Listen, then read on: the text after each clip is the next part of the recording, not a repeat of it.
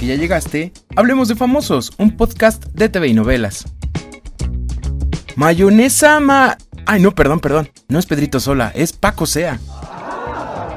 Con toda y la seriedad que lo caracteriza, Francisco Sea protagonizó un momento como Pedrito Sola con las mayonesas.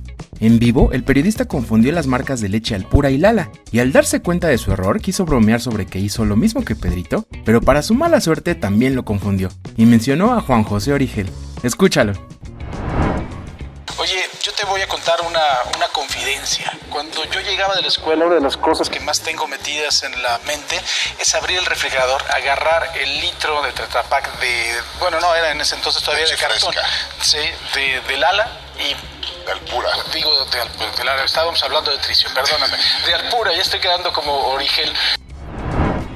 Mira qué abusada resultó Stop. Apenas salió de la cárcel y para contar su experiencia ya anda cobrando por entrevista. Su cuota está entre 700 mil y un millón de pesos. El periódico Metro y hasta Patti Chapoy confirmaron que el representante de la youtuber solicita tal cantidad. Pues que sus palabras son de oro o qué? La nominada al Oscar Yalitza Aparicio debutó en teatro. ¿Y en qué escenario? La actriz participó en el show Tengo un sueño, un evento de cultura comunitaria en el Auditorio Nacional, donde fue recibida con aplausos mientras hablaba de su natal Tlaxiaco, Oaxaca. Muy bien, Yali.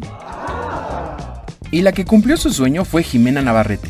La ex Miss Universo se convirtió en mamá de una hermosa niña a la que llamará Jimena. La reina de belleza cumplió 40 semanas de un perfecto embarazo y finalmente es mamá, luego de que en el pasado, lamentablemente, sufrió la pérdida de un bebé. Recuerda que puedes enterarte de esto y más en tvinovelas.com. Yo soy Pepe Rivero y te espero a la próxima cuando hablemos de famosos.